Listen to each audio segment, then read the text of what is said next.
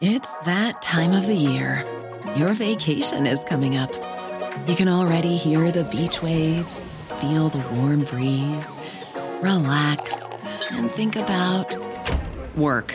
You really, really want it all to work out while you're away. Monday.com gives you and the team that peace of mind. When all work is on one platform and everyone's in sync, things just flow wherever you are. Tap the banner to go to Monday.com.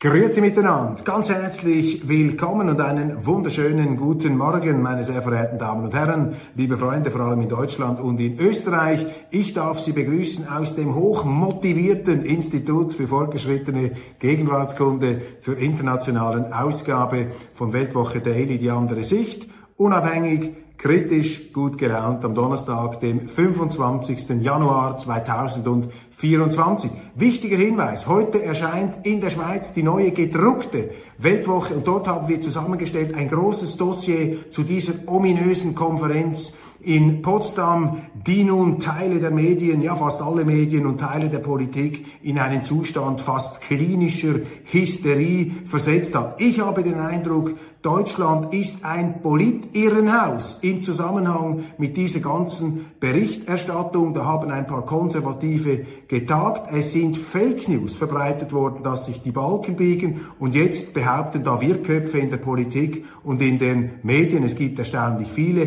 diese Wirrköpfe behaupten, diese Konferenz, da in Potsdam, das sei sozusagen die Wannsee-Konferenz 2.0, diese Wannsee-Konferenz, meine Damen und Herren, wo die deutsche Nazi-Regierung prominent vertreten die sogenannte fürchterliche Abgrund, abgrundtiefe und albtraumhafte Endlösung der sogenannten Judenfrage beschlossen hat. Wie blöd wie geschichtsblind, wie geschichtsvergessen muss man sein, um solche Parallelen, um solche Gleichsetzungen herzustellen? Wo ist da das republikanische Selbstvertrauen, die Restvernunft und vor allem auch das Geschichtsbewusstsein in Deutschland? Ich mache mir ernsthafte Sorgen. Bei diesem Blödsinn machen so viele Leute mit eine grässliche, eine groteske Verharmlosung und Verzerrung auch der deutschen Geschichte. Was ist bloß mit Deutschland los? Wo steckt der Wurm drin? Zweiter Hinweis.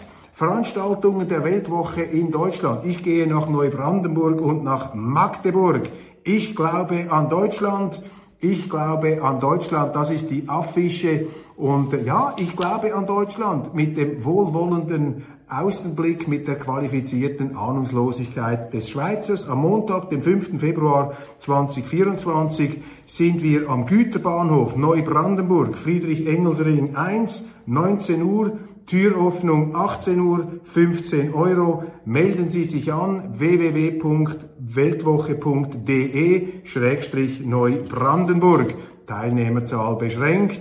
Wir freuen uns auf Sie. Dann, ich glaube an Deutschland in Magdeburg. Alle sind herzlichst willkommen am Dienstag, dem 6. Februar 2024 im AMO Kulturhaus Erich-Weinert-Straße 27 in Magdeburg. Ebenfalls Beginn 19 Uhr, Türöffnung 18 Uhr, 15 Euro Eintritt, Teilnehmerzahl beschränkt. Nun, die großen Themen des Tages, die Aktualitäten, die von Interesse sind liegt der Ball momentan bei Christian Lindner. Müsste sich der FDP-Finanzminister für Deutschland opfern, um diese unfähige, überforderte und beim Volk extrem umstrittene Ampel endlich zur fälligen Auflösung zu bringen? Er würde sich zwar persönlich und wohl auch für die Partei keinen großen Gefallen tun, aber möglicherweise würde er der Allgemeinheit einen gewaltigen Dienst erweisen. Auch wenn man einwenden mag, in wesentlichen Punkten unterscheide sich die CDU-CSU gar nicht mehr so sehr von der SPD, nämlich bei der Zuwanderungspolitik, bei der Energiepolitik und bei der Abgrenzung zur AfD. Und eine Koalition CDU-CSU mit den Grünen wäre ohnehin kontaminiert, hätte ohnehin einen gewissen Schatten für sich. Mal sehen, was jetzt da passiert. Die Scholz, Steinmeiers, Habecks, Baerbocks und so weiter reden unentwegt von der Gefährdung der Demokratie. Dasselbe tut Joe Biden in den USA. Sie meinen mit Demokratie sich selber. Das ist ja der Punkt. Sie reden von Demokratie, aber Sie meinen im Grunde sich selber. Mit der Gefahr beschwören Sie die Opposition herauf, beziehungsweise versuchen Sie, die Opposition zu verleumden. In Deutschland mit einem parlamentarischen, mit einem außerparlamentarischen Widerstand der Regierung gegen die parlamentarische Opposition. Geradezu absurde Verwicklungen ergeben sich daraus. Besser wäre es, wenn sich die Regierenden fragen würden, weshalb der Widerstand so groß ist. Das Zauberwort heißt in den USA wie in Deutschland Migration und vor allem Migrationspolitik eine falsche Migrationspolitik der offenen Grenzen, die von immer mehr Leuten als solche durchschaut und nicht mehr gewünscht wird. Würde man sich dieser annehmen, die Grenzen besser schützen und im Süden der USA etwa eine Mauer bauen, wie es auch schon geheißen hat, wäre die angebliche Demokratie sofort nicht mehr dieser angeblichen Gefährdung ausgesetzt. Nikki Haley macht im Moment Management by Hope. Sie hat als republikanische Herausforderin von Donald Trump zwei wichtige Niederlagen eingesteckt, gibt aber nicht auf.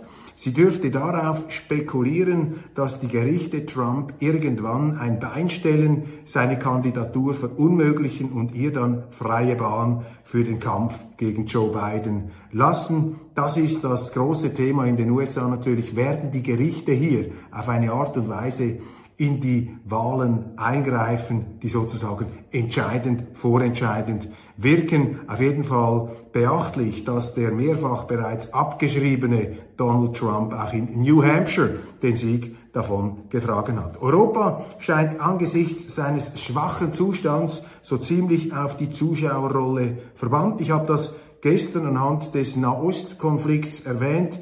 Es gilt aber auch im Kampf gegen die Houthi-Rebellen im Jemen.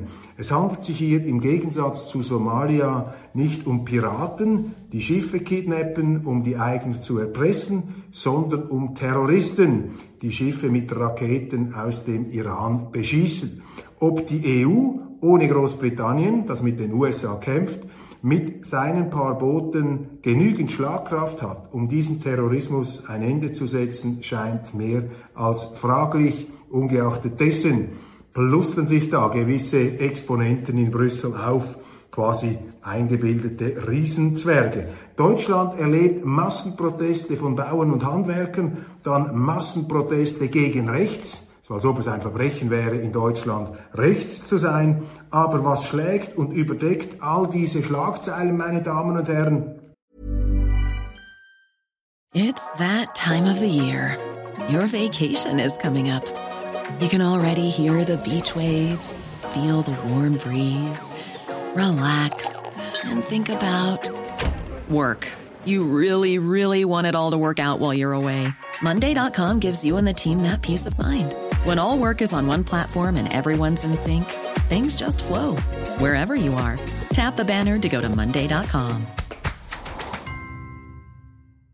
Quality sleep is essential. That's why the Sleep Number Smart Bed is designed for your ever evolving sleep needs. Need a bed that's firmer or softer on either side? Helps you sleep at a comfortable temperature? Sleep Number Smart Beds let you individualize your comfort so you sleep better together. JD Power ranks Sleep Number number 1 in customer satisfaction with mattresses purchased in-store. And now, save 50% on the Sleep Number limited edition Smart Bed for a limited time. For JD Power 2023 award information, visit jdpower.com/awards. Only at a Sleep Number store or sleepnumber.com. Was ist viel wichtiger und präsenter, hat viel die höhere Einschaltquote als all diese Verwirrungen und Verwicklungen der Politik? Richtig, das Dschungelcamp. Oliver und Amira Pocher, Cora Schumacher, Sandy Meyer-Wölden, warten wir zuversichtlich dass sich auch die Geissens noch zu Wort melden. Laut Bundesverfassungsgericht darf die Partei die Heimat sechs Jahre lang keine Parteienfinanzierung erhalten. Das soll jetzt auch für die AfD gelten, wie manche ihrer Gegner finden. Dazu haben wir einen hochinteressanten Artikel auf Weltwoche Online geschrieben von meinem Kollegen Christoph Mörgeli.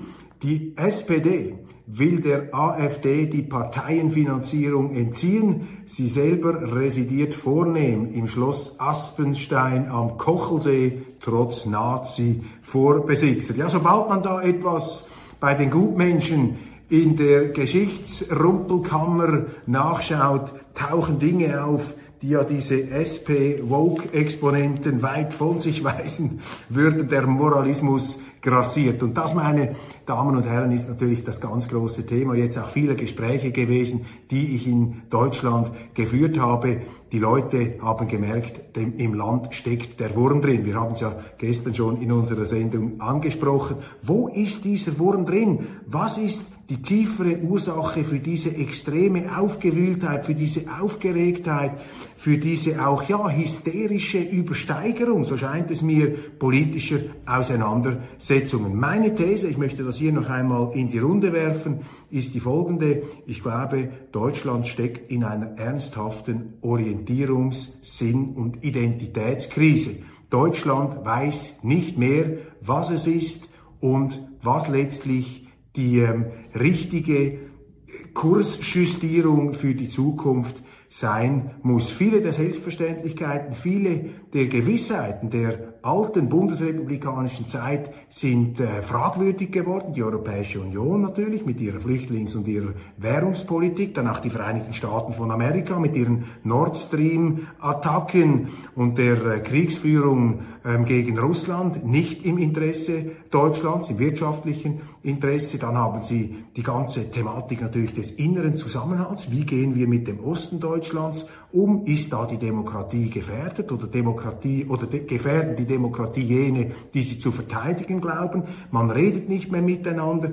Es gibt keinen Konsens mehr, sondern man scheint sich zu belauern und zu belagern in einem Rausch der Feindbilder. Also die Feindbilder sind sozusagen der Programmersatz da der einzelnen Lager, die sich auf eine wirklich ähm, hysterische, fast krankhafte, ich habe gesagt, in einer irrenhausartigen ähm, Weise da befehden und befeinden. Und das Ganze ist Ausdruck äh, von einer Entwicklung, die vielen als sehr, sehr ungemütlich erscheint, vor allem die Konservativen, sie müssen sich heute warm anziehen, wenn man nicht Teil dieses linken, woke, grünen Konsenses ist, läuft man Gefahr, angeprangert zu werden. Viele Konservative haben sich dadurch bereits einschüchtern lassen, getrauen sich gar nicht mehr dazu zu stehen. Auch bei der AfD sehen wir solche Tendenzen, dass eben diese Druckkulisse auch auf eine, äh, einen gewissen Erfolg hat und dass da die äh, Leute tatsächlich dann etwas äh, von ihrer ähm,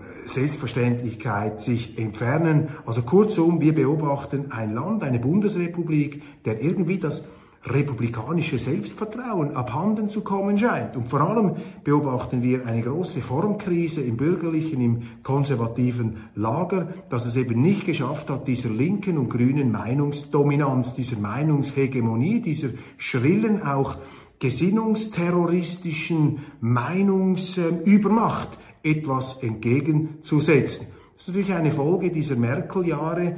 Eine Frau Merkel, die als gewiefte Machttaktikerin ihre eigene Partei ausgehöhlt hat und dadurch natürlich eben dieses Vakuum, dieses geistige Vakuum mit erzeugt hat. Nun muss man sehen, um nicht selber in diese Politik der Feindbilder zu verfallen, diese ganze Übertreibung, die jetzt stattfindet, auch dieser Aufstand, der außerparlamentarische Aufstand von der Regierung angeführt gegen die parlamentarische Opposition, gegen die AfD mit dem Schlachtruf Nazi, mit dem Schlachtruf Rechtsextremismus, so übertrieben, verzerrt und wirklichkeitfremd das scheinen mag. Dahinter steckt natürlich auch ein Impuls, der an sich nicht unvernünftig ist, dass eben Deutschland mit seiner Geschichte wachsam bleibt gegenüber radikalen Entwicklungen. Aber die Deutschen, das ist meine Außenbeurteilung, die haben es eben an sich, alles zu übertreiben und durch Übertreibung eben auch alles kaputt zu machen und auch die, und die vernünftige, selbstkritische Betrachtung auch der eigenen Geschichte schlägt hier in eine Art Selbstzerfleischung um,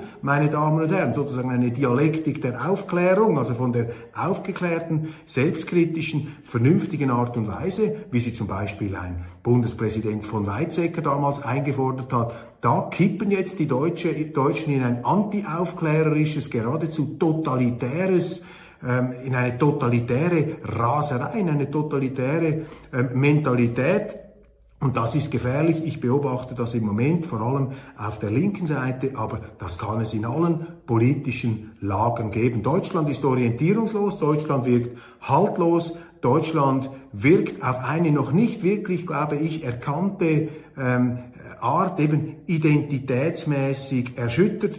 Die Deutschen stecken in einer noch nicht richtig weithin erfassten Identitätskrise. Viele dürften sich dessen gar nicht bewusst sein, auch in der Politik. Die Grundfragen müssen geklärt werden. Wie hältst du es mit der EU? Wie hältst du es mit dem Euro, mit der Migration, mit den Amerikanern? Wo steht Deutschland in der Welt? Mit dem eigenen Osten und so weiter. Was verstehen wir unter Demokratie? Ist Demokratie das, was da angeblich erleuchtete Eliten von oben herab predigen und jeder, der gegen die Regierung ist, wird da zum Feind der Demokratie ausgerufen? Oder aber haben wir ein Verständnis Demokratie von unten nach schweizerischer Art, wo eben nicht die Mächtigen, die Regierenden die Agenda bestimmen, sondern die Bürgerinnen und Bürger. Das ist das große Thema. Und weil diese Orientierung fehlt, hat Deutschland keinen Boden mehr unter, unter den Füßen, keinen Halt. Es ist eine, ja, rasende Haltlosigkeit, eine rasende Bodenlosigkeit, die sich da dem auswärtigen Beobachter abbildet und äh, die natürlich ähm, dann für die Betroffenen auch sehr, sehr unangenehm ist, gerade wenn sie äh, jetzt eben etwas im konservativen, im bürgerlichen Lager sind, da können sie in derartige Stahlgewitter, in Shitstorms hineingeraten. Also man muss hier wieder zurückkehren zur Gelassenheit, zum bundesrepublikanischen Selbstvertrauen. Ähm, sonst wird es einem vermutlich auch nicht gelingen, wieder einen Zusammenhalt und eine pragmatische Politik zustande zu bringen, in der dann eben auch konkrete Probleme gelöst und nicht einfach ideologisch ähm, übertrieben werden. Meine Damen und Herren, ich danke Ihnen ganz, ganz herzlich für ähm, Ihre Aufmerksamkeit. Verweise noch einmal auf meine Anlässe im, äh, in Neubrandenburg am 5. Februar und in Magdeburg am 6. Februar. Das war's von Weltwoche Daily. Ich wünsche Ihnen einen wunderschönen guten Tag und freue mich, wenn wir uns morgen Freitag dann wiedersehen.